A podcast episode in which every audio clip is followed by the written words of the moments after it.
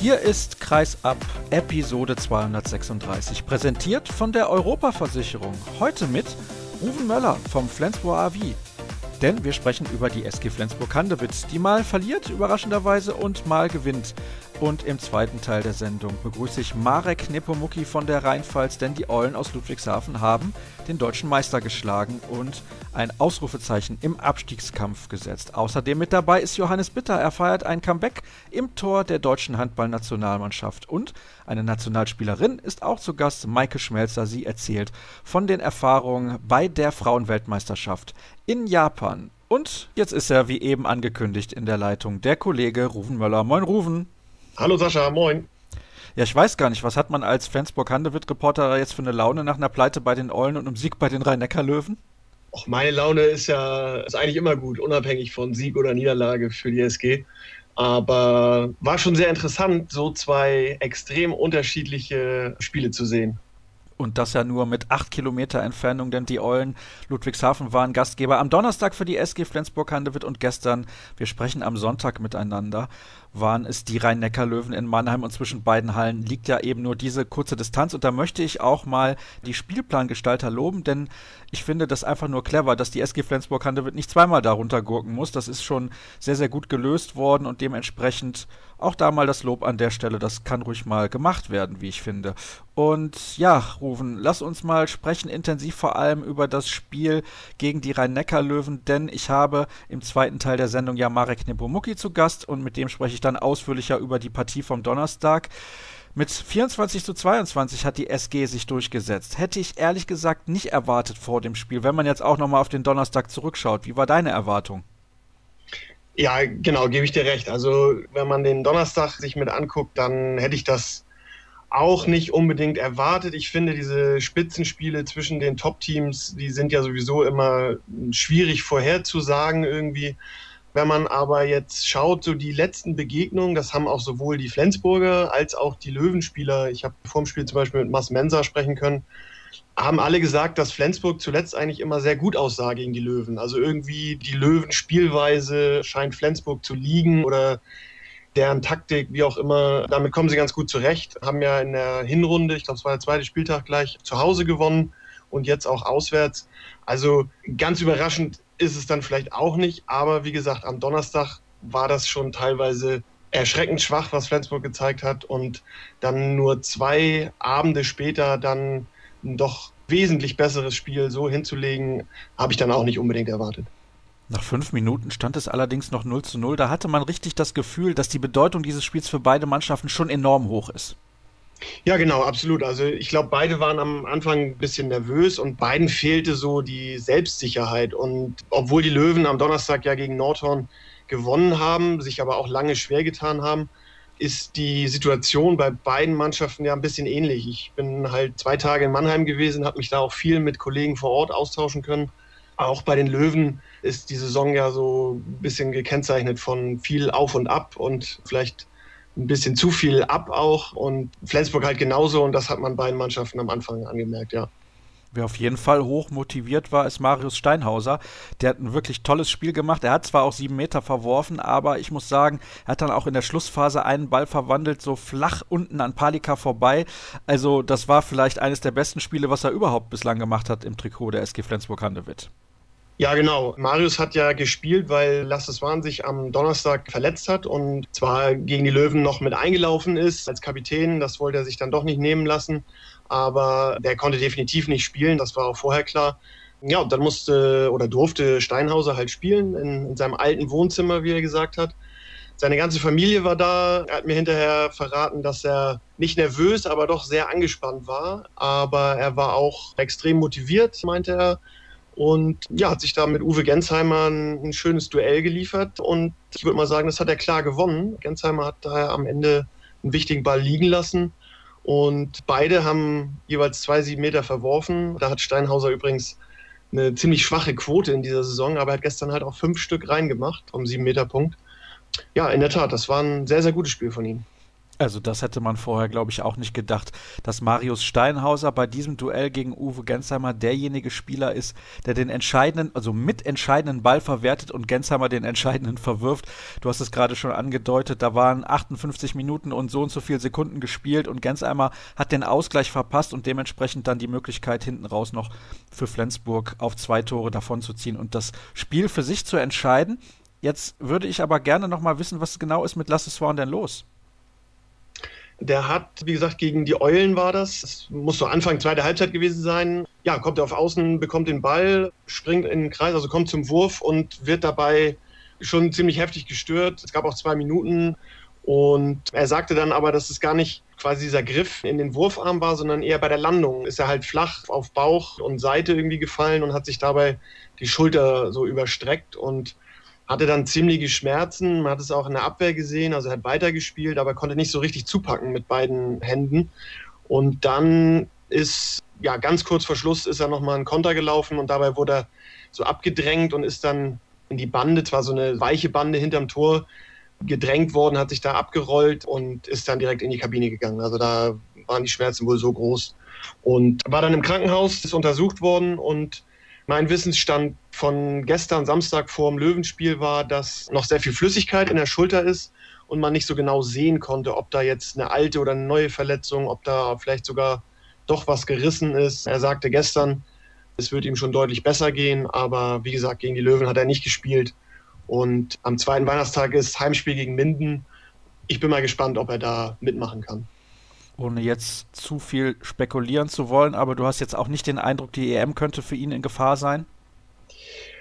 Ja, schwierig zu sagen. Ich habe ihn das auch gefragt. Er hofft natürlich nicht, aber er muss jetzt halt abwarten, was die Ärzte sagen. Er ist dann in Mannheim geblieben, wurde dort von den Ärzten der Rhein-Neckar-Löwen mit untersucht und die haben ihn jetzt quasi nach Flensburg überstellt und hier soll er jetzt weiter untersucht werden. Also kann man, glaube ich, noch gar nichts Richtung EM sagen kommen wir wieder zurück zur Partie, denn das ist ja der eigentliche Grund, warum wir miteinander sprechen. Es gab in der 37. oder 38. Minute, da bin ich mir jetzt nicht mehr ganz sicher, eine rote Karte für Holger Glandorf. Da gab es eine zweite Welle-Situation für die Rhein-Neckar-Löwen. Romain Lagarde zieht voll durch und Glandorf kommt zu spät. Ich finde, auch in der Zeitlupe, die hat das bestätigt, kann man diese rote Karte auf jeden Fall geben, auch wenn Holger Glandorf so den Eindruck machte, als fände er diese Entscheidung überhart, aber ich finde durchaus vertretbar. Und dann habe ich gedacht, könnte die Partie entscheidend in Richtung der Löwen kippen, weil sich auch hinterher Magnus Röth noch verletzt hat.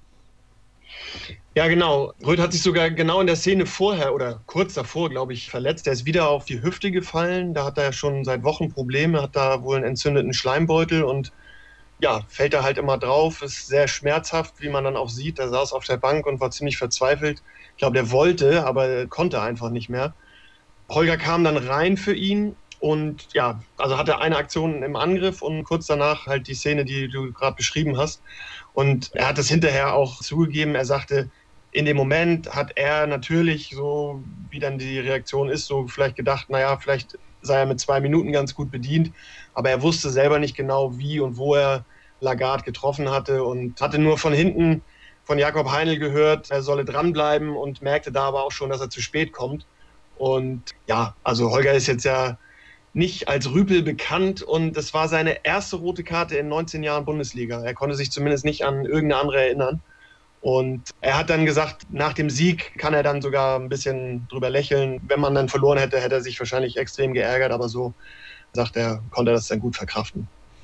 So, und dann schauen wir mal weiter, was im Spiel noch so passiert ist, denn irgendwann machte Benjamin Buric den entscheidenden Unterschied aus und erhielt dann gegen Uwe Gensheimer zwei sieben Meter in Serie. Er hielt gegen Andy Schmid zwei und er hielt dann auch nochmal gegen Metz Menzer einen sieben Meter, der unsäglich schlecht geworfen war. Das kam dazu, aber trotzdem, er hat ihn gehalten und dann halt am Ende nochmal dieser freie Ball von links außen gegen Gensheimer, den er gehalten hat. Also dieser Sieg geht auch ganz klar auf die Kappe von Benjamin Buric.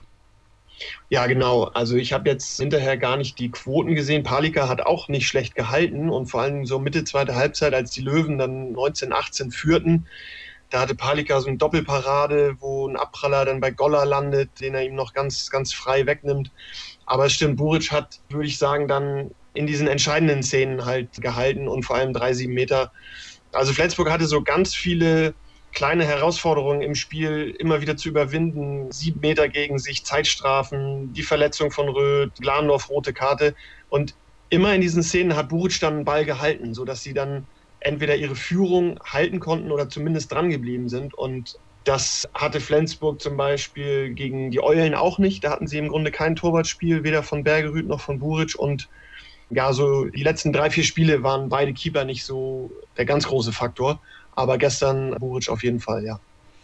Und damit lassen wir dieses Spiel hinter uns und schauen mal allgemein auf das, was bei der SG Flensburg jetzt bislang so los gewesen ist in dieser Saison. Es sind 10 Minuspunkte nach 19 Spielen. Wie ordnest du das ein?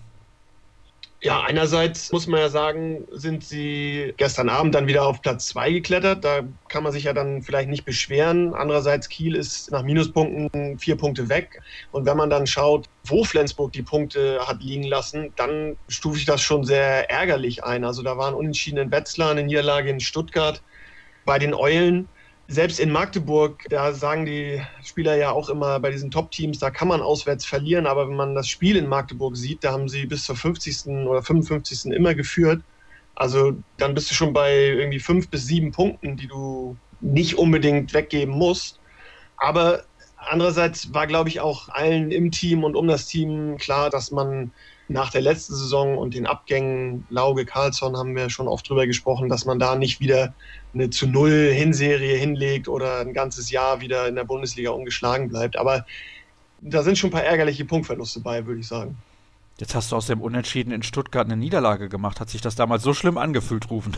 Guck mal, so weit ist es nämlich schon. Ja, also das ist definitiv ein Punktverlust, den man so nicht erwarten konnte. Auch das Unentschieden in Wetzlar sehr unglücklich. Und du hast gerade diese Niederlage in Magdeburg angesprochen, meiner Meinung nach in der Endphase mit Schiedsrichterentscheidungen, die auch da ein bisschen zu beigetragen haben. Jetzt ist es so, gestern hat Michał Jurecki dann gespielt, weil eben auf der Rückraumrechtsposition beide Spieler nicht mehr zur Verfügung standen. Aber ich frage mal klipp und klar, ist das Experiment, so möchte ich es mal bezeichnen, mit ihm gescheitert? Es ist auf jeden Fall bis hierhin noch nicht so, oder hat es eigentlich überhaupt nicht gefruchtet, würde ich sagen. Jurecki ist halt ein ganz anderer Spielertyp als die, ich sag mal, die ganzen Skandinavier, die bei der SG im, im Rückraum spielen plus Glandorf dann. Jurecki ist ja mehr vielleicht ein 1 gegen 1 Spieler, der mit einem Kreisläufer zusammen sein Spiel macht und er tut sich schwer, ins Spiel reinzukommen. Der Rest tut sich dann vielleicht auch schwer, ihn einzubinden. Ich finde in der Abwehr, wenn er dann mal spielen darf, auch in der Abwehr, da hat er keine Probleme. Also da ist er ja auch erfahren genug und da ist es sogar sehr gut, wenn er dann mit dazu kommt. Auch gestern hat er das ja sehr gut gemacht, zweite Halbzeit ja, vorne klappt es halt noch nicht so richtig. Aber auf der anderen Seite muss man ihm dann vielleicht einfach doch noch mal ein bisschen mehr Zeit geben und kann das, glaube ich, dann wirklich auch erst nach einer kompletten Saison beurteilen. Das werden wir dann natürlich tun. Es ist aber so, die SG Flensburg-Handewitt hat irgendwie ein Urteil so halbwegs schon gefällt, denn man hat Metz Menzer Larsen für die kommende Spielzeit verpflichtet. Was hältst du davon? Super Transfer, würde ich sagen, weil ich finde, dass Metz halt genau wieder so ein Spieler ist, der absolut reinpasst ins System. Die Löwen haben ja vielleicht auch eine, eine ähnlich flüssige Spielanlage wie die SG in der dänischen Nationalmannschaft. Sieht das genauso aus und darum glaube ich schon, dass er da sehr, sehr gut reinpasst. Und wenn die SG, in meinen Augen, wenn die SG clever ist, dann nimmt sie einen Rechtshänder mehr in den Kader in der nächsten Saison, als es dies Jahr der Fall ist. Denn dieser eine Spieler fehlt meines Erachtens. Und den hatten sie in den letzten zwei Jahren immer noch zusätzlich jemand, der sowohl halb als auch Mitte spielen konnte. Und ja, bei den Verletzungssorgen, die sie dann auch im Laufe dieser Saison mal haben, merkt man schon, dass da noch jemand fehlt, um den, den Kader ein bisschen breiter zu machen. Und Metz Menzer kann sowohl auf Halb- als auch auf Rückraummitte eingesetzt werden. Jetzt ist es aber so, aus Mannheim hört man immer wieder Stimmen, bei ihm mangelt es sehr stark an der Konstanz. Das ist eigentlich das, was die SG Flensburg-Handewitt so auszeichnet, dass die auf einem konstant hohen Niveau spielen. Alle zumindest. Regelmäßig ist das eigentlich so der Fall jetzt in dieser Saison. Da haben wir eben über einzelne Spiele gesprochen, nicht immer so, aber da gibt es natürlich Gründe für. Glaubst du aber, er wird das in Flensburg dann hinkriegen? Vielleicht auch, weil das Spielsystem noch mehr zu ihm passt als das bei den Rhein-Neckar-Löwen, wo es manchmal auch dann an der Abstimmung, fand ich auch gestern wieder mit Andi Schmid hapert. Hört sich verrückt an, aber so war es. Also er hat ja nun schon fünf Jahre, glaube ich, bei den Löwen gespielt und hat da ja auch, da habe ich dann natürlich nicht alle Spiele gesehen, aber ich weiß, dass er da richtig gute Spiele gemacht hat, viel mit denen gewonnen hat auch. Also und ob er dann noch besser in Flensburg reinpasst, weiß ich nicht, das muss man dann sehen, aber ich glaube, dass er extrem gut hier reinpassen wird und er wird gar nicht der Nummer 1 Spieler weder auf Mitte noch auf Rückraum links sein müssen. Das heißt, er wird nicht in jedem Spiel 60 Minuten da ein Feuerwerk abbrennen müssen, aber wenn du ein Spiel hast, wo Johannessen zum Beispiel nicht funktioniert, dann ist Mensa ja ein ähnlicher Spieler, den du dann auch bedenkenlos reinschmeißen kannst. Und das fehlt halt der SG in dieser Saison. Sie sind sehr stark von der ersten Rückraumkette abhängig, aus verschiedenen Gründen. Glandorf war lange mit der Schulter verletzt. Simon Jepson kommt immer noch nicht so richtig rein. Jurecki haben wir gerade drüber gesprochen. Und mal angenommen, du hättest Mensa Larsen schon in dieser Saison, der hätte dir mit Garantie schon in dem ein oder anderen Spiel geholfen. Übrigens, die SG Flensburg-Handewitt wird, wenn alle Mannschaften 19 Spiele absolviert haben werden, was ja bei der SG selbst der Fall ist, die mit Abstand beste Defensive der ganzen Liga stellen. Also das ist auch ein interessanter Punkt. Übrigens, eine Frage habe ich da noch an dich rufen. Es ist ja so, man könnte jetzt meinen, wenn man mal so auf die Tabelle schaut, ja, schön, alles spannend in der Handball-Bundesliga, tolle Nummer, aber ich finde, irgendwie ist das Niveau schlechter als in der letzten Spielzeit. Da gibt es natürlich Erklärungen für. Kiel jetzt wieder mit der Belastung Champions League. Die SG Flensburg-Handewitt hat Rasmus Lauge und Tobias Karlsson verloren. Bei den Rhein-Neckar-Löwen ist es so, dass zwei neue Stammspieler im Rückraum eingebaut werden müssen und das immer noch nicht so wunderbar funktioniert. Also sicher, es gibt Gründe dafür, aber findest du nicht auch, das Niveau ist schlechter als letztes Jahr? Oh, das ist eine gute Frage. Habe ich mir jetzt so noch gar nicht so die Gedanken drüber gemacht. Aber was ich glaube ist, dass es wird ja auch viel drüber gesprochen, dass egal wo die Top-Teams hinfahren, siehe jetzt in Ludwigshafen oder auch in Nordhorn, die Auswärtsspiele sind jetzt überall schwer, die Kleinen sind, sind vielleicht dichter rangerückt. Das weiß ich nicht so. Man kann es natürlich schwer belegen, aber das weiß ich nicht, ob das tatsächlich so ist. Vielleicht ist der Grund auch eher, dass so Mannschaften wie Kiel, Löwen, Flensburg jetzt über über Jahre, ja fast ein Jahrzehnt, eine viel, viel höhere Belastung haben als andere Mannschaften. Und vielleicht macht sich das auch einfach jetzt langfristig bei einigen Spielern bemerkbar. Wie gesagt, ich kann es nicht belegen und weiß es auch nicht, aber ist so vielleicht eine Theorie von vielen, die mit reinspielen kann, weshalb die Liga dann in diesem Jahr ausgeglichener daherkommt. Wir werden uns auf gar keinen Fall darüber beschweren und freuen uns, wenn sich alles erst an den letzten Spieltagen entscheidet. Rufen, herzlichen Dank, dass du mit dabei gewesen bist. Wir machen die erste Pause in der heutigen Ausgabe Episode 236. Gleich sind wir wieder da.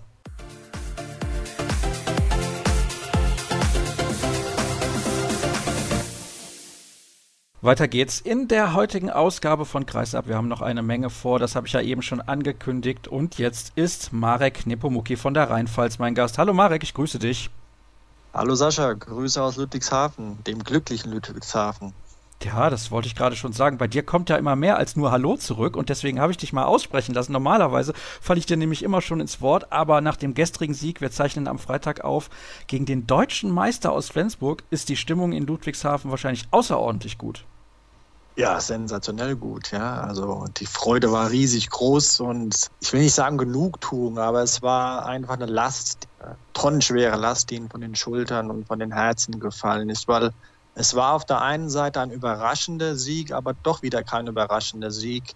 Überraschend, weil es gegen den deutschen Meister ging, nicht überraschend, weil sie schon die Spiele zuvor hätten gewinnen können, ja, wenn sogar gewinnen müssen. Ich erinnere da an Hannover, wo sie bis zur 58. Minute 23, 23 erkämpft haben. Ich erinnere an Melsungen, wo sie drei Sekunden vor Schluss nach einer doch schon sehr umstrittenen Schiedsrichterentscheidung das 25 und 26 kassieren oder eben auch zu Hause in Magdeburg. Da führen die Eulen 16 zu 13 bis zur 50. und kassieren dann einen 0-6 Lauf und verlieren noch.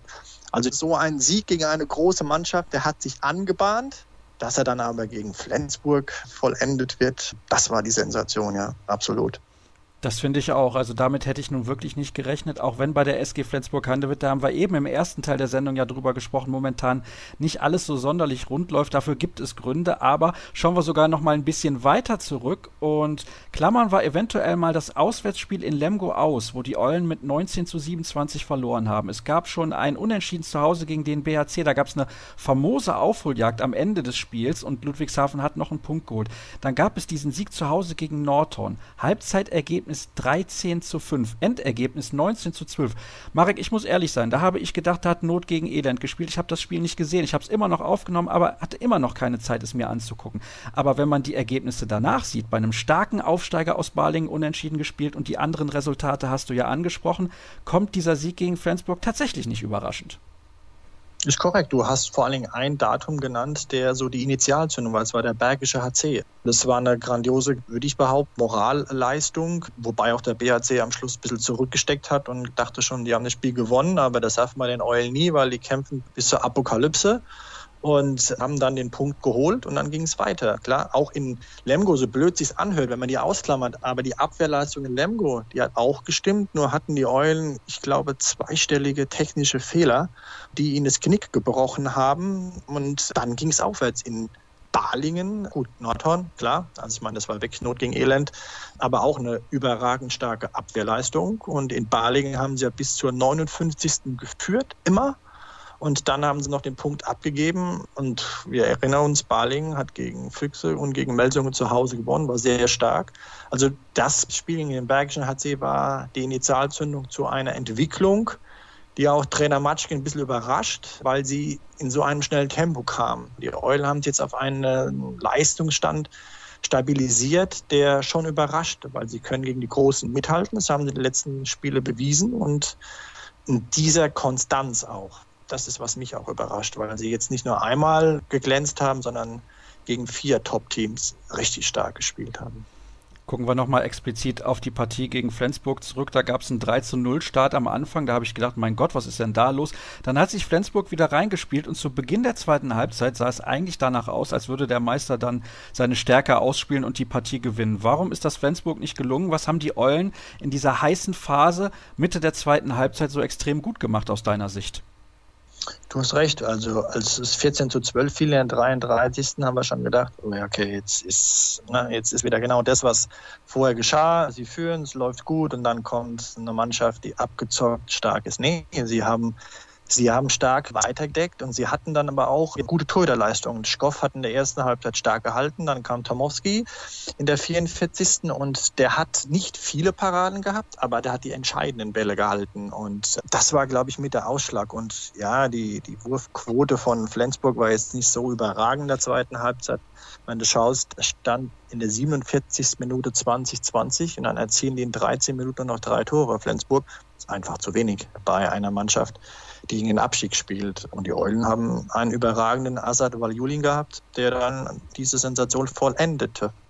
Über diese Personalie sprechen wir natürlich auch. Er war zu Saisonbeginn nicht mit dabei, hatte danach seine ersten Einsätze so um den fünften, sechsten Spieltag, wenn ich es richtig in Erinnerung habe. Und er wird so langsam aber stetig besser. Er hat immer noch so Spiele, wo bei ihm nichts funktioniert, aber jetzt gegen Flensburg acht Tore und 80 Prozent Trefferquote.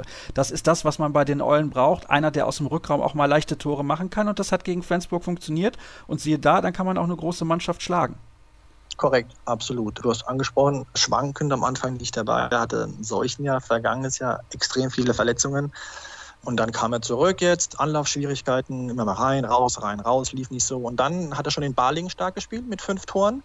Da hat man gehofft, oder auch der Trainer, ja, jetzt ist der Knoten endlich geplatzt und danach wieder nur ein Tor, gar kein Tor, völlig verkrampft, so wie wir ihn nicht kennen. Und ich glaube jetzt, oder wir wünschen es ihm alle, dass er gegen Flensburg da jetzt endlich den Durchbruch geschafft hat und wieder der Alte ist, wie auch in der vergangenen Runde, wo wir uns erinnern, als er gegen Gummersbach in dem entscheidenden Heimspiel zehn Tore warf mit einem gebrochenen Fuß. Das war sein erstes Spiel nach seinem Kahnbeinbruch und dann hat er sich in diesem Spiel den Fuß gebrochen, den Mittelfuß und hat trotzdem weitergespielt bis zum Ende. Das war so dieses Seuchenjahr und wir hoffen, dass er jetzt hier in Ludwigshafen endlich den Durchbruch schafft und mit seinen einfachen Toren, wie du es angedeutet hast, die aus dem Rückraum eminent wichtig sind für die Eulen, weil Gunnar Dietrich nicht mehr diese Durchschlagskraft in der Offensive hat. Das ist sein Pendant im linken Rückraum. Ja, dass dann der Assad in diese Bresche springt gerade vorne, weil hinten haben sie beide, Dietrich und Value im Innenblock, sensationell gestanden. Beide sehr groß gewachsen, 2,7 Meter, 2,3 Meter, drei, also Valjulin 2,7, Dietrich 2,3 Meter. Drei. Ja, das war schon eine Bank gestern wirklich in der Abwehr und auch dann, wie gesagt, bei Valjulin vorne im Sturm überragend. Ich möchte mit dir nochmal die Torhüter-Situation ansprechen. Du hast ja eben schon gesagt, Martin Tomowski kam dann für Goraschkow ins Spiel. Der wurde nachverpflichtet und ich glaube, diese Nachverpflichtung hat den Eulen richtig gut getan. Das war das, was sie gebraucht haben. Tomowski hat jetzt nicht mehr ganz den Druck, in jedem Spiel eine super Leistung bringen zu müssen. Den kann man dann mal einwechseln, dann hält er vielleicht ein paar Bälle. Und Schkoff ist der Mann mit der Erfahrung, der die Eulen, das habe ich so zumindest erlebt in den ersten Spielen, seitdem er dabei ist, richtig weitergebracht hat. Absolut, exakt. Das war ein Glücksgriff. Es waren ja offenbar drei in der Endauslosung, auch Martin Ziemer war im Gespräch, aber ich glaube, es hätte den Budgetrahmen bei den Eulen mehr als gesprengt. Und dann kam Ben Matschka auf Schkoff und ja, das ist ein Volltreffer, so wie in der vergangenen Runde der Matej Aschanin, der ein bisschen Anlaufschwierigkeiten hatte und am Ende dann mit seinen sensationellen Paraden den Ligaverbleib mit großen Anteil hatte und Schkoff hatte gar keine Anlaufschwierigkeiten. Der war von Anfang an da und durch seine Art, ist ein sehr positiver Mensch. Der ist voll dabei. Den merkst du gar nicht an, dass er 42 ist. Und hat sich in der kurzen Zeit hier ein absolutes Top-Standing in der Mannschaft erarbeitet. Und der fiebert mit. Dieses Mitreißen, das steckt die Mannschaft an. Der rennt mitten im Spiel nach vorne. In Melsung war kurz vor Schluss Neuhaus bei einem Freiwurf und er rennt zum Neuhaus, flüstert ihm was ins Ohr. Der Junge dreht sich um, grinst, nickt, so wie, ja, ja, Papa, mache ich auf alle Fälle. Das zeigt den Stellenwert. Und ja, und dann mit seinen Paraden, da hält er die Mannschaft im Spiel. Und das ist ja mit die wichtigste Position im Handball. Und er ist derjenige, der die Sicherheit gibt im Spiel und dann so Dinge raushaut und der Mannschaft zeigt, Herr Jungs, jetzt klappt, es geht hier was. Und dann, wie du sagst, die ideale Ergänzung ist ein Tomowski, der dann reinkommt und in den paar Minuten Glück hat oder sein Können zeigt. Das ist ein talentierter Torhüter, leider noch zu jung, um da jetzt absolut die Stammkraft zu sein.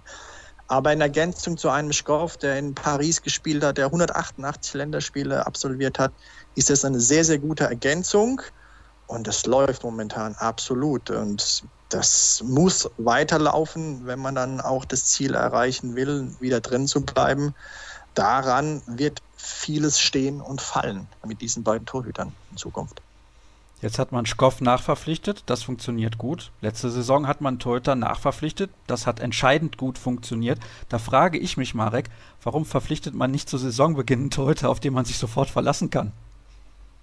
Das fragen sich ja sehr viele. Ja. Sie wissen es ja, ich meine, im Grunde wissen Sie jetzt schon, Schkoff hört auf, sagt er zu uns, das ist absolut letzte Saison, er will zurück nach Slowenien, seine Frau ist Zahnärztin, er will zur Familie, er er hatte sie explizit um Erlaubnis gebeten, als er im Auto saß, soll ich bleiben oder darf ich fahren? Und dann hat sie gemeint, du darfst nochmal fahren. Und dann fuhr er hierher. Und man weiß jetzt bei den Eulen, dass es temporär ist, diese Verpflichtung. Die endet im Juni. Und bis dahin muss man einen Torhüter haben, egal in welcher Liga man spielt. Hinter Stefan Hahnemann ist ein riesengroßes Fragezeichen, hat eine Lungenembolie.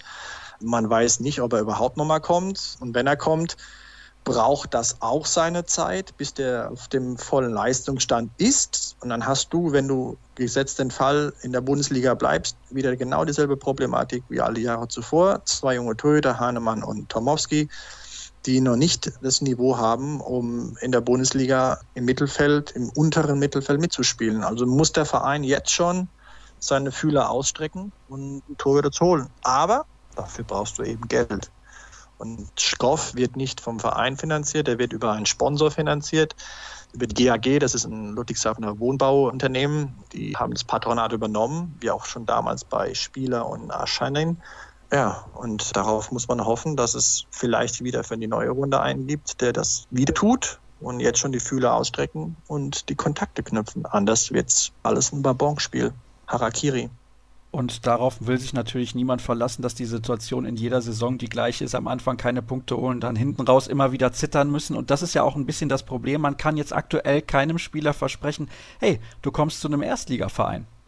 Korrekt, das ist ja die Krux. Es sind bislang neun Verträge fix, die über die Saison hinausgehen für nächste Saison, ligaübergreifend. Da ist unter anderem auch ein Dominik Mappes dabei, ein Alexander Falk, Martin Tomowski, aber die Großen, die laufen aus. Und wenn man eine Mannschaft planen will für die nächste Runde, die in der Bundesliga man nicht direkt von Anfang an im Abstiegskampf steckt, ja, da musst du jetzt schon anfangen. Das Problem ist, wie du sagst, du wirst aber jetzt in den nächsten zwei Monaten auch im März nicht wissen, wo du spielst. Es wird wieder bis zum Ende gehen.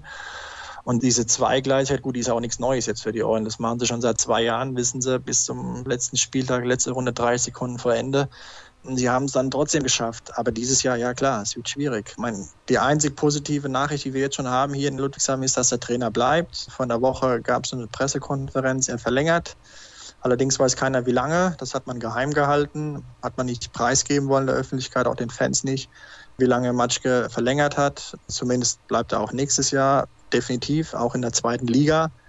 Was wichtig ist für den Verein, weil die Geschäftsführerin Frau Hessler sagte, es gibt schon oder es gäbe Berater, die bei den Eulen anrufen und fragen, ob Trainer Matschke bleibt, weil sie dann ihre Talente hier parken wollen und hier entwickeln lassen wollen.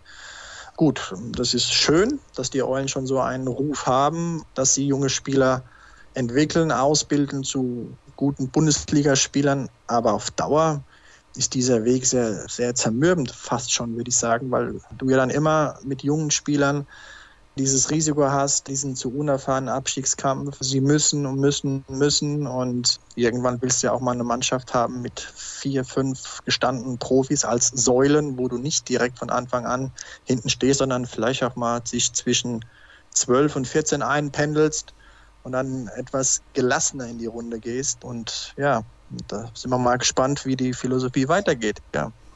Ich kann nur sagen, ich war ja Ende Oktober das erste Mal seit 20 Jahren in der Eberthalle und es hat sich nichts geändert. Das war zumindest mein Eindruck. Aber das ist auch einigermaßen charmant. Lass uns noch ein bisschen schauen auf das, was in den nächsten Wochen jetzt vor der Pause in Richtung Januar und Europameisterschaft auf die Eulen noch zukommt. Ein Auswärtsspiel in Wetzlar und ein Heimspiel gegen Göpping und dann übrigens zum Auftakt nach der EM-Pause in Nordhorn. Aber das klammern wir auch mal aus das sind jetzt Spiele, also wenn man sich die Ergebnisse der letzten Wochen anguckt, wo die Eulen gewinnen können. Und da kommt wieder dieser Druckfaktor ins Spiel. Können sie befreit aufspielen? Sind sie zu Leistungen imstande wie gegen Flensburg? Ist zumindest meine These. Wenn sie auf einmal müssen, in Anführungsstrichen, dann wird es deutlich schwieriger. Wie siehst du die nächsten beiden Aufgaben in Wetzlar und zu Hause gegen Göppingen? Ehrlich gesagt gelassen, weil diese Drucksituation ist ja nichts Neues. Wenn du überlegst, vor zwei Jahren, die erste Saison nach dem Aufstieg, haben sie 17 Spiele nicht gewonnen gehabt und sind trotzdem am Ende drin geblieben. Da war der Druck enorm. Sie sind ruhig geblieben. Letzte Saison, wissen wir ja, drei Sekunden vor Ende zu Hause gegen Minden, der Druck war enorm. Vier Spieltage vor Saisonende mit sieben Punkten Rückstand.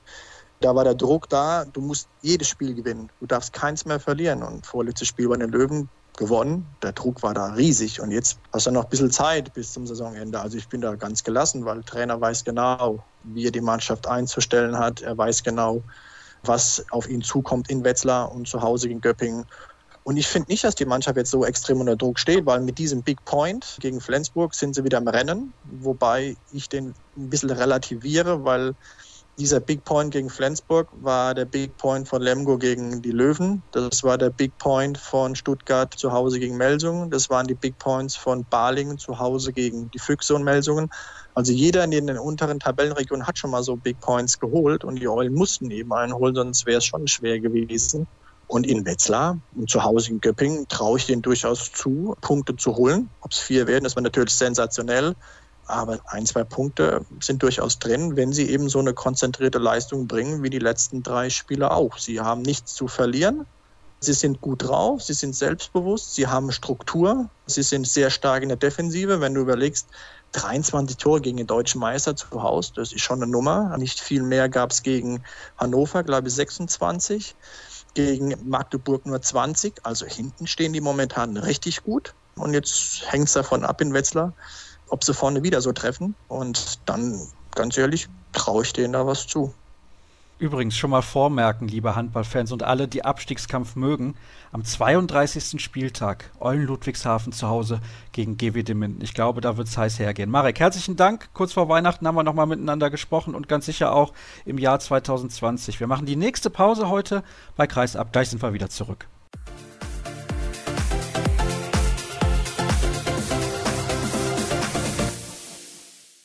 Und bevor wir dann zum eigentlichen Interview der Woche kommen, habe ich noch kurz etwas vorbereitet. Wirklich zwischen Tür und Angel, das ging ganz spontan. Ich war kurz davor, das Haus zu verlassen. Da kam eine Nachricht von meinem Gesprächspartner. Yogi Bitter ist in der Leitung. Servus Yogi, ich grüß dich.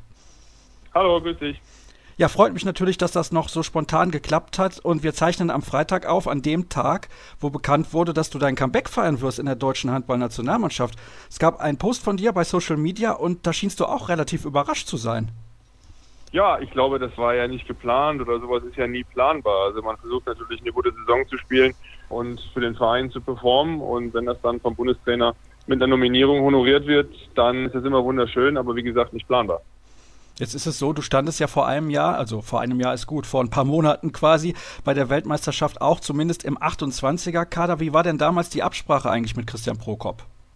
Ja, ich glaube, das ist kein Geheimnis, dass es natürlich Torhüter gab, die die ganze Zeit dabei waren und gespielt haben und der Bundestrainer einfach ein stabiles Backup brauchte. Und da stand ich gerne zur Verfügung und habe dann einfach, ja, für den Fall, dass irgendwas passiert, mich fit gehalten.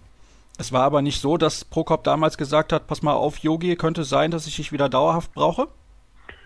Nein, so konkret spricht man da ja nie. Also man hat Kontakt zwischendurch und ich habe jetzt einfach gemerkt, dass es in dieser Saison vielleicht ein bisschen anders ist, aufgrund verschiedener Umstände einfach auch in der Liga. Und ja, ich, ich konnte mich anbieten und der Bundestrainer schenkt mir das Vertrauen und das hoffe ich natürlich auch zurückzahlen zu können. Und du hast sicherlich auch an der Resonanz gemerkt, es freuen sich viele Leute extrem für dich. Das ist wirklich überwältigend, ja. Also zum Glück haben wir heute nur einmal trainiert, weil es war wirklich eine Menge los heute. Und wie du schon sagst, das ist ja wirklich bemerkenswert und ich freue mich wirklich sehr über diese, diese vielen Nachrichten und auch ist ja auch eine Bestätigung, dass, dass viele Leute mich da sehen und auch sehen, dass ich dieser Mannschaft was bringen kann. Und von daher freue ich mich extrem darüber. Lass mich nochmal kurz zurückkommen auf das, was du eben gesagt hast, denn du bist ja eigentlich vor ein paar Jahren offiziell aus der Nationalmannschaft zurückgetreten, oder habe ich da was verpasst? Nein, das war genau so. Also ich habe 2011 mein letztes Turnier gespielt und habe das auch auch damals sehr bewusst so gesagt, dass ich jetzt erstmal nicht mehr in der Nationalmannschaft spielen möchte, weil es mir einfach insgesamt zu viel war. Ich habe das zehn Jahre lang gemacht, dann mit Champions League, Pokal, Liga und Handball hat immer viel Spaß gemacht, aber irgendwann war ein Punkt erreicht, wo es dann zu viel war, auch als als dann meine Kinder auf die Welt kamen, habe ich gesagt, so jetzt erstmal Rücktritt, gucken, was in Zukunft kommt, aber erstmal klare Linie. Und gut, ich habe mich dann 2014 nochmal ja, bereit erklärt, als der damalige Bundestrainer Martin Heuberger für die Quali-Spiele mich angefragt hat, ob ich da nochmal helfen kann. Dann habe ich das gemacht und danach war ja eigentlich auch wieder klar, dass das erstmal nicht zur Debatte steht. Was hat sich denn geändert, weil du eben gesagt hast, die Umstände sind ein bisschen anders jetzt auch in der Liga? Liegt es vielleicht an der Konkurrenzsituation oder liegt es auch daran, dass du zum Beispiel mit deinem Verein nicht mehr international spielst und auch nicht diese hohe Belastung hast, wie das zum Beispiel noch in Hamburger Zeiten der Fall gewesen ist? Gut, das ist auf jeden Fall der Fall, dass wir nicht mehr so viele Spiele haben, aber insgesamt ist es ja auch so, dass meine Kinder sind jetzt mittlerweile groß, nicht selbstständig, aber die sind natürlich nicht mehr klein und fiebern jetzt schon richtig mit und freuen sich jetzt auch für den Papa, dass er jetzt demnächst eine EM spielen darf. Und das ist natürlich alles ein bisschen einfacher geworden. Und klar, durch die verminderte Belastung habe ich auch wieder Lust bekommen, nochmal richtig anzugreifen. Ist es denn so, wenn du jetzt gerade sagst angreifen, dass du auch Andreas Wolf angreifen willst oder gibt es da irgendwelche Absprachen, dass du weißt, du bist jetzt erstmal der Backup für Andi? Nein, sowas würde ich natürlich niemals sagen und auch nicht machen. Also äh, Andi ist seit Jahren ein überragender Torwart in ja, einer der besten Nationalmannschaften der Welt und da würde ich mich niemals hinstellen als jemand, der jetzt wieder dazukommt und sagt, hey, jetzt, jetzt komme ich. Also niemals und das habe ich auch in, in, den Jahren, wo ich dabei war, niemals getan. Also es gab manchmal einen Henning Fritz, der Nummer eins war, dann war es ein Johannes Bitter, der eine nominelle Nummer eins war, aber trotzdem habe ich das nie so gesehen und das ist mir auch extrem wichtig, dass das so bleibt. Also wir werden denke ich mal, beide unsere Spielanteile bekommen. Und wenn jemand sehr gut performt, dann soll der so viel wie möglich spielen, wie es irgendwie geht, weil er damit der Mannschaft hilft. Und ob ich das bin, ob das ein Andreas Wolf ist, ist, glaube ich, fürs Team am Ende total egal. Lass uns zum Abschluss noch kurz ein bisschen allgemein sprechen. Die Mannschaft hat große Ziele, möchte gerne ins Halbfinale am besten eine Medaille gewinnen. Musstest du aber auch ein bisschen schlucken, als du jetzt mitbekommen hast, Steffen Weinhold nicht mit dabei, Fabian Wiede nicht mit dabei und so weiter und so fort. Da fehlen schon einige wichtige Stammkräfte. Ja, da hast du vollkommen recht. Da fehlt schon Qualität, aber der Kader ist doch relativ breit. Wenn man den 28er Kader anguckt, die Qualität ist hoch und was natürlich dann ein bisschen abgeht, ist Erfahrung. Aber Kai Heffner hat Turniere gespielt, Franz Semper war auch schon mit dabei. Das ist ja allerhöchste Qualität, die wir da auf der Position zum Beispiel haben. Natürlich auf unserer Mitte fehlten Martin Strobel und andere Leute. Aber wie gesagt, die Breite ist ja absolut da und um andere Sachen, was Erfahrung angeht, aufzufangen, und da vielleicht ein bisschen mit Rat und Tat zur Seite zu stehen, bin ich jetzt ja auch dabei und versuche da mich auch ein bisschen einzubringen. Du weißt schon, du bist jetzt der Altersminister dieser Mannschaft, ne? Das war jetzt keine Überraschung. Das wäre in den letzten fünf Jahren, glaube ich, auch immer so gewesen. Aber klar, ja, ich, ich weiß, dass ich da mit Abstand der Älteste bin. Ja. Was glaubst du denn dann generell? Ist das Ziel Halbfinale realistisch? Der Turnierbaum, das hat ja Christian Prokop in der letzten Woche bei uns im Interview auch gesagt, ist nicht der allerschwerste. Ich habe es natürlich jetzt in den letzten Tagen angeguckt, aber ich bin bei vielen Sachen jetzt auch nicht voll drin. Natürlich verfolge ich Handball und ich schaue, schaue international auch sehr viel. Aber das ist, glaube ich, jetzt ein bisschen früh zu prognostizieren, wie jetzt vielleicht eine Hauptrundengruppe aussehen könnte, wie stark die Mannschaften sind. Was ich gesehen habe, ist natürlich, dass wir Frankreich und Dänemark und Norwegen relativ lange aus dem Weg gehen können. Das ist, denke ich mal, schon mal ganz gut. Aber das sollte auch nicht irgendwie dazu führen, dass wir irgendwie denken, das funktioniert irgendwie schon. Also ich glaube, das wäre fatal. Wir haben echt mit Spanien schon echt einen, einen Hammer-Gegner dabei und auch in der Hauptrunde werden Mannschaften kommen, die absolut auf Augenhöhe sind. Und wenn wir nicht performen, wird es ganz schwer. Und dann zum Abschluss hätte ich noch eine Frage, die nochmal mit dir persönlich zu tun hat. Du hast ja jetzt ein paar Jahre nicht mehr international gespielt. Glaubst du, du wirst dich da auch irgendwie ein bisschen dran gewöhnen müssen an diese anderen Schützen, gegen die du einige Zeit lang nicht gespielt hast? In der Champions League hast du ja gegen viele von denen schon gespielt. Könnte dir natürlich zugutekommen. Ja, also ich glaube, es ist immer gut, wenn man regelmäßig gegen solche Schützen auch spielt und die halt auch kennt aus Duellen. Das ist natürlich jetzt bei Leuten, die nicht in der Bundesliga spielen, jetzt gerade nicht der Fall. Man spielt ja ab und zu noch in Vorbereitungsspielen oder so gegen internationale Mannschaften dann.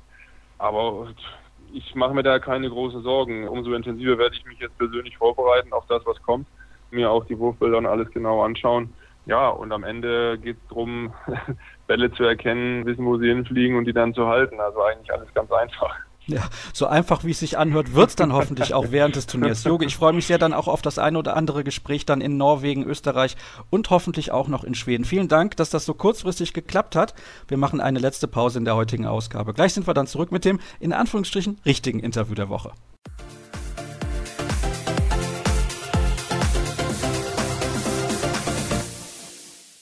Zum Abschluss der heutigen Sendung kommen wir noch zum Interview der Woche. Und zuletzt haben wir schon über die Weltmeisterschaft der Frauen in Japan gesprochen. Leider hat es nicht ganz gereicht für den siebten Platz, der nötig gewesen wäre, um sich für ein Olympia-Qualifikationsturnier zu qualifizieren. Dennoch freue ich mich, dass eine der Spielerinnen mir heute zur Verfügung steht und ein bisschen auf das Turnier vorausblickt und mit mir auch ein wenig über den Tellerrand hinausschaut. Ich begrüße vom Thüringer HC die Kreisläuferin Maike Schmelzer. Hallo Maike. Hallo. Hast du noch ein bisschen Jetlag? Ach, es geht. Also ich habe mich, glaube ich, ganz gut wieder an die deutsche Zeit gewöhnt und ja, ich denke, der Jetlag ist soweit ganz, ganz gut überwunden. Bist du denn auch gedanklich schon wieder in Deutschland angekommen? Musstest du vielleicht sogar schon wieder arbeiten? Also gedanklich bin ich auf jeden Fall in Deutschland angekommen. Ich habe das Glück, dass wir von Herbert Müller eine Woche frei bekommen haben. Das heißt, ich bin jetzt bei meiner Familie und musste jetzt auch erstmal noch nicht arbeiten. Da bin ich auch ganz froh drum, denn dieses Turnier muss man auch erstmal ja, mental verarbeiten. Und da habe ich jetzt erstmal ein bisschen Zeit. Das wollte ich nämlich gerade fragen. Hast du es irgendwie schon ein bisschen verdaut, vor allem weil es am Ende so richtig unglücklich für euch gelaufen ist? Ja, verdaut wahrscheinlich noch nicht so ganz. Also es geht ja weiter, das hilft alles nichts, aber es ist natürlich jetzt am Ende des Turniers schon sehr, sehr bitter gelaufen für uns. Wir haben uns das alle ganz anders vorgestellt, vor allem eben auch mit diesem Turnierverlauf, den wir, den wir da hingelegt haben. Und ich denke, das wird noch eine Weile dauern, bis man dann wirklich das verdaut hat. Aber ja, es kommen jetzt einfach auch direkt schon wieder neue Aufgaben in unseren Vereinen. Das heißt, man muss schon auch schauen, dass man den Fokus dann wieder ummünzen kann auf den Verein. Und ich denke, dass wenn wir uns nächste Woche im Training dann alle sehen, dann werden wir da auch den nächsten Schritt gehen. Das stimmt natürlich auch. Ihr müsst bald in der Bundesliga schon wieder ran, da sprechen wir gleich auch noch drüber. Aber ich habe übrigens, bevor ich das vergesse, dieses Interview mit dir gesehen nach dem Spiel gegen Schweden und ich hatte den Eindruck, dir geht das ganz besonders nach. Warum ist das so? Also ich würde nicht sagen, dass es mir persönlich ganz besonders nahe geht. Es sind schon wirklich alle Mädels aus der Mannschaft, hat es sehr hart getroffen. Das Problem ist, dass es einfach um Olympia ging. Das heißt, es ist ein Turnier, das nur alle vier Jahre stattfindet und darauf arbeitet man natürlich schon auch hin. Und es ist ein Riesentraum für jeden Sportler, da einmal dabei zu sein. Und für uns wird es einfach nächstes Jahr nicht möglich sein. Und ich glaube, dass man schon gesehen hat, dass wir uns in der Nationalmannschaft weiterentwickelt haben, auch von der EM letzten Jahres bis hin zu dieser WM und dass wir nicht so weit weg sind davon. Und da ist es eben nochmal besonders bitter, gerade wenn man jetzt vielleicht auch etwas älter schon ist. Also ich würde mich jetzt nicht als alt bezeichnen, aber ja schon ein bisschen erfahrener zumindest, dann muss man natürlich auch rechnen und gucken, dass in vier Jahren ja, ist man dann noch mal vier Jahre älter und deswegen ja, fällt es einfach besonders schwer. Ja, also du hast noch einigermaßen Glück, in Anführungsstrichen, du bist 26 Jahre alt, also ein Olympiaturnier wirst du auf jeden Fall noch spielen können vom Alter her. Ist natürlich was anderes für Spielerinnen, die 29, 30 Jahre alt sind. Da weiß man nie, was in vier Jahren so alles passiert. Und ja, du hast es gerade angedeutet, dass ihr diese Olympia-Qualifikationsturniere ganz knapp verpasst habt. Gegen Schweden habt ihr verloren im letzten Spiel. War da die Luft auch ein bisschen raus im Sinne von, die Kraft hat gefehlt? Also die Luft natürlich nicht raus im Sinne von Motivation, weil hoch motiviert werdet ihr gewesen sein, gar keine Frage. Ja, wir waren natürlich alle hoch motiviert. Wir wussten, dass es in diesem Spiel spitz auf Knopf steht, also entweder große Freude oder eben ja ganz große Trauer und so richtig erklären können wir uns das alle noch nicht so richtig, was denn da dann passiert ist. Sicherlich waren unsere Kräfte schon auch sehr aufgebraucht, was angesichts der neun Spiele in 13 Tagen schon auch irgendwo verständlich ist. Und wenn man bedenkt, dass wir wirklich ganz, ganz harte Spiele hatten, also mal abgesehen von dem Australien-Spiel, hatten wir ja wirklich nur Spiele, wo wir alles reinwerfen mussten in die Spiele. Ja, da, muss man einfach auch gestehen, dass dann die Kraft am Ende etwas nachgelassen hat. Von der Motivation her, da braucht man, glaube ich, nicht drüber reden, wenn es um so etwas geht. Da waren wir alle heiß auf dieses Spiel. Und ja, dass wir dann so leider Gottes so hoch verloren haben und so planlos da aufgetreten sind, das, glaube, das muss man einfach auch nochmal richtig analysieren, was da passiert ist. Ich finde das deswegen auch besonders schade, nicht weil ihr jetzt diese Olympia-Qualifikation verpasst habt, sondern weil das irgendwie so einen Schatten wirft über das gesamte Turnier, denn eure Leistungen waren insgesamt schon gut.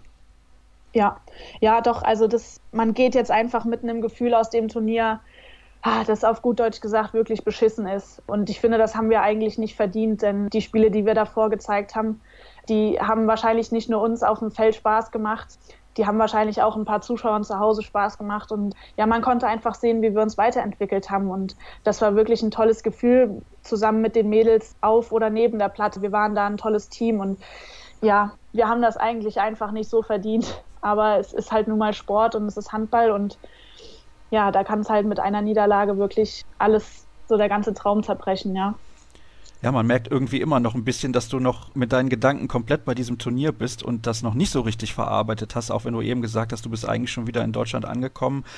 Ein Remis gegen Serbien, das ist ja der Witz eigentlich, hätte gereicht und ihr wärt im Halbfinale gewesen, weil ihr habt die Niederlande geschlagen, die hinterher den Titel gewonnen haben. Also diese Frage nach, wie weit seid ihr weg von der Weltspitze, muss man eigentlich gar nicht stellen. Ihr seid relativ nah dran. Ja, das denke ich auch. Es ist wirklich sehr, sehr bitter. Viele von uns hängen wirklich an diesem Spiel gegen Serbien ja, im Endeffekt fällt es immer schwer, dann im Nachhinein darüber zu reden, was wäre, wenn es ist halt nun mal so passiert, wie es passiert ist. Und klar waren wir dieses Jahr so nah am Halbfinale wie schon lange nicht mehr. Und dadurch ist es eben noch bitterer, wie es dann am Ende gelaufen ist. Jetzt ist es natürlich so, hinterher wird dann oft gesagt, ja, wir müssen das Positive mit rausnehmen und so weiter und so fort. Und dann spricht man immer davon, dass das Floskeln und Phrasen sind. Das kann man natürlich so sehen, aber du hast eben auch schon ein bisschen angedeutet, dass ihr euch entwickelt habt im Vergleich zur Europameisterschaft letztes Jahr in Frankreich, wo ihr auch nicht so schlecht gespielt habt, wo ihr auch Norwegen geschlagen habt am Anfang und auch in anderen Spielen wirklich gut ausgesehen habt. Ich glaube, ihr habt auch Spanien geschlagen, wenn ich es richtig in Erinnerung habe, die jetzt Vize-Weltmeister geworden sind. Also da gibt es schon viele positive Aspekte zu zu erwähnen insgesamt in den letzten zwölf bis 16 Monaten. Ja, das denke ich auch. Wenn man die letzten Monate betrachtet, würde ich schon sagen, dass wir eine gute Entwicklung genommen haben. Wir sind als Mannschaft zusammengewachsen, wir sind gereift. Ich finde, wir haben uns ganz gut miteinander eingespielt und was ich absolut positiv finde, ist unser Teamgeist. Das ist wirklich, also das ist fast unvergleichbar. Wir stehen da so zusammen als Team das macht schon wirklich richtig viel Spaß. Und ja, wir haben letztes Jahr bei der EM, denke ich, schon auch ein ganz ordentliches Turnier gespielt. Wir hatten auch da die Chance, ins Halbfinale zu kommen, aber haben das dann nicht geschafft, ja, weil uns da ein bisschen die Erfahrung, denke ich, auch gefehlt hat. Und wenn man jetzt die WM betrachtet, ich denke, dass mittlerweile viele Mannschaften durchaus auch sehr großen Respekt vor uns haben und nicht mehr sagen, ja, Deutschland, die schlagen wir locker, sondern ja, es bedarf schon auch einiger Anstrengungen von anderen Teams, uns mittlerweile zu schlagen. Und ich finde, das, das ist insgesamt eine sehr positive Entwicklung, die wir da genommen haben. Ihr seid gelandet vor dem damals noch amtierenden Welt- und Europameister Frankreich, vor Ungarn, die man hoch eingeschätzt hat eigentlich vor dem Turnier. Ihr seid gelandet vor einer Mannschaft wie Dänemark. In Dänemark hat Frauenhandball eine enorm hohe Bedeutung und es gab den ersten Sieg gegen Dänemark bei einem Turnier seit 19 Jahren. Das muss man sich mal vorstellen. Du hast eben übrigens so betont, dass der Teamgeist so toll ist. Hat sich das verändert in den letzten zwei, drei Jahren? Ich meine, du bist die letzten Jahre nun mit dabei gewesen. Du kannst das ja beurteilen. Also ich muss sagen, dass wir schon eigentlich immer über den Teamgeist kamen, zumindest seitdem ich dabei bin und ich das beurteilen kann. Ich finde allerdings, dass sich jetzt gerade bei dieser WM da wirklich was Tolles entwickelt hat. Natürlich auch dadurch geschuldet, dass wir wirklich sehr gut in das Turnier reingekommen sind.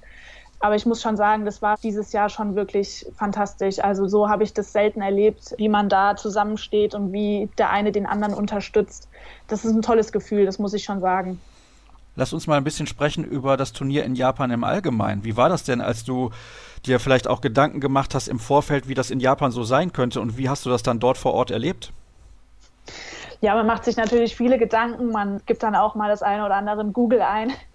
Ich habe mir gar nicht so viele Gedanken darüber gemacht, wie wird es denn jetzt sein. Ich habe gedacht, ich lasse mich einfach mal überraschen und ich glaube, das war auch dann die richtige Herangehensweise ich muss sagen, dass wir dort wirklich super empfangen wurden. Die Menschen dort waren wirklich super gastfreundlich, haben versucht, uns alles zu ermöglichen, was wir brauchen. Und es war schon, es war ein Abenteuer auf der einen Seite, aber auch ein ganz tolles Erlebnis, wenn man von der Gastfreundlichkeit und von den Menschen, die sich um einen gekümmert hat, wenn man davon ausgeht. Das war schon toll. Hast du zwischendurch auch einen Sushi-Kochkurs belegt? Dafür war leider keine Zeit. Aber ein bisschen Sushi gegessen haben wir natürlich auch. Und ja, so ein paar andere japanische Spezialitäten haben wir auch mitbekommen. Vor allem dann die Woche Trainingslager in Tokushima. Da haben die Gastgeber sich doch schon auch sehr, sehr doll um uns gekümmert und fantastisches Essen aufgeladen. Also es war schon wirklich ein Abenteuer, das muss ich sagen. Es ist einfach eine ganz andere Kultur als in Deutschland. Ist das vielleicht sogar teilweise ein bisschen befremdlich, weil es so anders ist?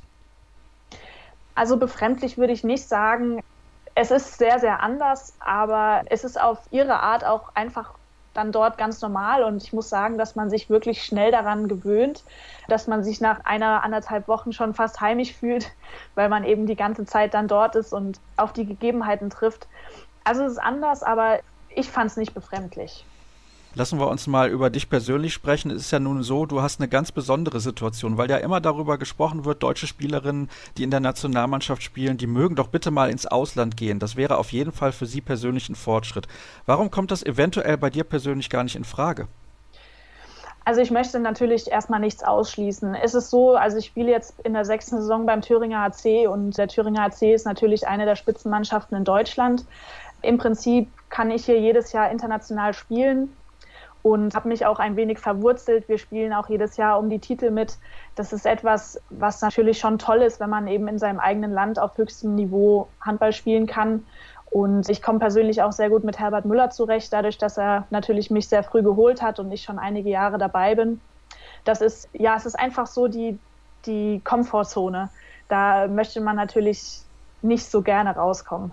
Das heißt, das würde dir schwerfallen, die zu verlassen? Und du weißt auch, dass du vielleicht deswegen ein bisschen darauf verzichtest, nochmal besser zu werden? Ja, also man müsste das auf jeden Fall verlassen. Ich möchte das, wie gesagt, definitiv nicht ausschließen. Aber es ist natürlich auch ein großer Schritt. Man muss sich da viel trauen, wenn man in ein anderes Land geht. Da kommt eine andere Sprache, vielleicht auch eine etwas andere Kultur auf einen zu, anderes Training. Das kann ich ja alles gar nicht so gut beurteilen. Aber sicher ist, dass meine Komfortzone in Erfurt beim THC ist, ja. Also um Gottes Willen, liebe THC-Fans, wenn ihr gerade zuhört, ich möchte Maike Schmelzer nicht nahelegen, den Verein zu verlassen. Mich interessiert nur, warum sie sich dazu entschieden hat, sich so sehr in Erfurt und beim Thüringer HC wohlzufühlen und deswegen auch schon jetzt so lange dort zu spielen. Und die Gründe hat sie ja gerade auch genannt. Hast du denn beispielsweise mal mit einer Mitspielerin wie Julia Behnke gesprochen, die ja seit dieser Saison in Russland Handball spielt? Das ist ja dann auch was Spezielles. Hat, glaube ich, noch nie eine deutsche Spielerin vor ihr getan. Was hat die so erzählt aus Rostov? Ja, also erstmal muss ich sagen, dass ich wirklich sehr großen Respekt davor habe, vor diesem Schritt, den Julia gemacht hat. Russland ist natürlich nochmal was ganz anderes als jetzt beispielsweise Frankreich oder auch Ungarn. Es ist einfach vom Standort her nochmal viel weiter weg. Man ist nicht so schnell zu Hause. Deswegen habe ich da einen riesen Respekt vor, vor diesem Schritt. Und wie man ja auch bei dieser WM gesehen hat, dann hat er sicherlich nicht geschadet. Also ich finde, Julia hat ein fantastisches Turnier gespielt. Das muss man einfach auch, auch wenn sie sozusagen meine Positionspartnerin, Konkurrentin ist. Das muss man einfach auch anerkennen und ich denke, dass ihr der Schritt sehr gut getan hat. Sie redet auch wirklich sehr positiv von den Gegebenheiten, die sie dort vorgefunden hat. Also es ist einfach noch mal professioneller als das, was man aus Deutschland kennt. Allein vom Krafttraining und vom normalen Training her, von einfach von dem ganzen drumherum. Ja, da wird man fast schon sogar ein bisschen neidisch, wenn man da hört, was, was da alles möglich ist. Und das wäre in diesem Umfang beim THC wahrscheinlich gar nicht möglich. Sehr schwer. Ja, ich habe zuletzt auch mal kurz mit Herbert Müller gesprochen, der hat gesagt, bei uns sind die Möglichkeiten nun leider begrenzt und deswegen gibt es das nicht, dass wir jedes Jahr Champions League garantieren können, obwohl ihr das ja viele Jahre eigentlich auch gemacht habt mit den ganzen Meisterschaften, die gewonnen wurden. Vielleicht kannst du noch mal ein bisschen erklären, auch warum das bei dir ein bisschen anders ist, was auch die Arbeit an sich angeht, weil ich habe ganz am Anfang gefragt, musstest du schon wieder arbeiten? Es ist nicht so, dass du nur Handball spielst. Ja, genau. Also ich bin im Frühjahr mit meinem Studium fertig geworden und ja, der THC ist dann so ein bisschen an mich rangetreten, dadurch, dass es einen Wechsel auf der Geschäftsführerposition gab und sie haben dann gefragt, ob ich da nicht ein bisschen helfen könnte, ein bisschen einsteigen könnte und ja, aufgrund meines Studiums passte das eigentlich ganz gut. Und ja, somit bin ich jetzt, Bezeichnung ist Assistentin des Geschäftsführers. Also ich versuche Mike Schenk da so gut es geht zu helfen in allem, was da so anfällt und versuche da dem THC nicht nur sportlich, sondern auch eben auf der Geschäftsseite ein bisschen unter die Arme zu greifen. Weil du jetzt eben diese Komfortzone so betont hast, auch da gibt es eigentlich gar keinen Grund. Also wenn man mal ehrlich ist, was muss da für ein Angebot aus dem Ausland kommen, dass man so eine Situation hinter sich lässt? Ja, das ist eine gute Frage. Das kann ich, glaube ich, so gar nicht beantworten. Weil du kannst eigentlich in dem Bereich arbeiten, ja, also Hobby und Beruf im Prinzip ein bisschen miteinander kombinieren, kann man fast sagen. Ja, also das ist so genau, das gehört so ein bisschen zu dieser Komfortzone dazu. Es ist natürlich für mich ein absoluter Gewinn, dass ich direkt bei meinem Verein arbeiten kann, Berufserfahrung sammeln kann und aber im Gegenzug auch dem Verein etwas helfen kann. Ja, da freue ich mich natürlich, dass ich da zwei Fliegen mit einer Klappe schlagen kann. Kommen wir nochmal auf das Sportliche auf dem Parkett zurück. Es ist ja nun so, ich habe es eben gesagt, ihr spielt in dieser Saison im ERF Cup, nicht in der Champions League. Merkst du da sportlichen Unterschied? Merkst du vielleicht, auch wenn sich das blöd anhört, dass du da weniger gefordert bist als in der Champions League, wo auf allerhöchstem Niveau gespielt wird? Also man merkt auf jeden Fall einen sportlichen Unterschied. Ich würde jetzt nicht dahingehend sagen, dass es einen nicht fordert. Ich denke, dass es für die Mannschaft, die wir momentan haben, sogar eigentlich der bessere Wettbewerb ist, dass wir da auf diesem Niveau schon sehr gut gefordert sind, was man auch zum Beispiel bei den Spielen gegen Astrahan gesehen hat.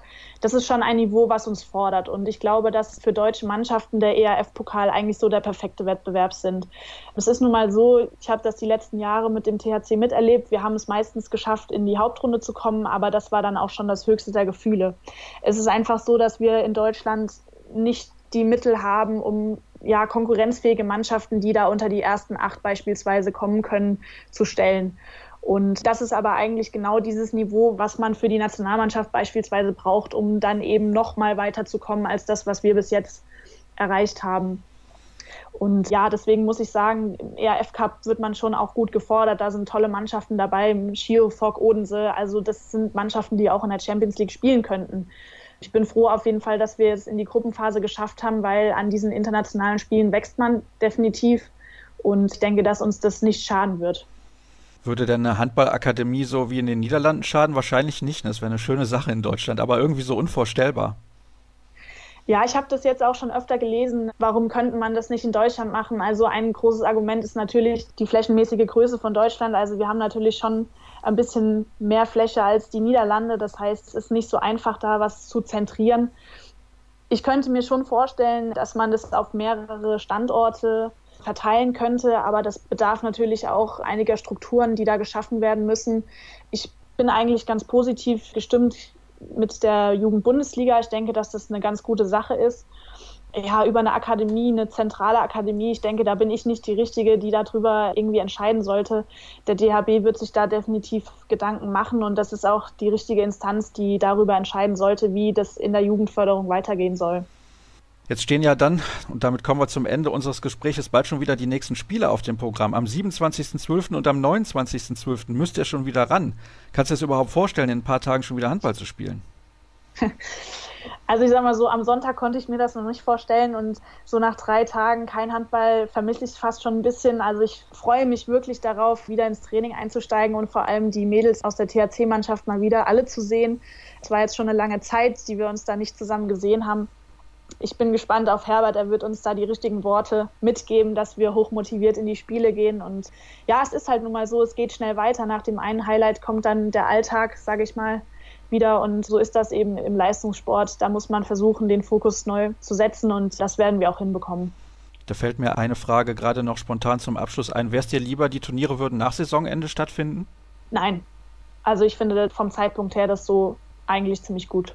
Ah, das ist ja interessant. Höre ich so auch nicht unbedingt zum ersten Mal, aber wollte ich gerade noch mal wissen. Mike, recht herzlichen Dank. War schön, dass wir miteinander plaudern konnten, so wenige Tage nach deiner Rückkehr aus Japan. Und ich glaube, mittlerweile haben wir ganz gut verstanden, dass die deutsche Frauenhandballnationalmannschaft nicht so weit weg ist von der Weltspitze und wir nicht alles so negativ sehen sollten, auch wenn die Olympia-Qualifikation leider verpasst wurde. Und wir machen jetzt nicht Schluss für dieses Jahr, sondern erstmal Schluss vor Weihnachten. Ich wünsche euch natürlich ein frohes Fest, das ist ganz klar. Aber eine Folge gibt es in diesem Jahr ja noch. Am kommenden Montag natürlich. Da ist kein Feiertag, also gibt es die nächste Sendung. Und alle Infos, die ihr bis dahin braucht oder auch danach, findet ihr unter facebook.com slash kreisab, bei Twitter at kreisab.de sowie bei Instagram unter dem Hashtag und Accountnamen kreisab. In sieben Tagen hören wir uns wieder. Gleiche Stelle, gleiche Welle, ihr kennt das. Ich wünsche euch nochmal ein schönes Weihnachtsfest und bis nächste Woche dann. Macht's gut. Ciao.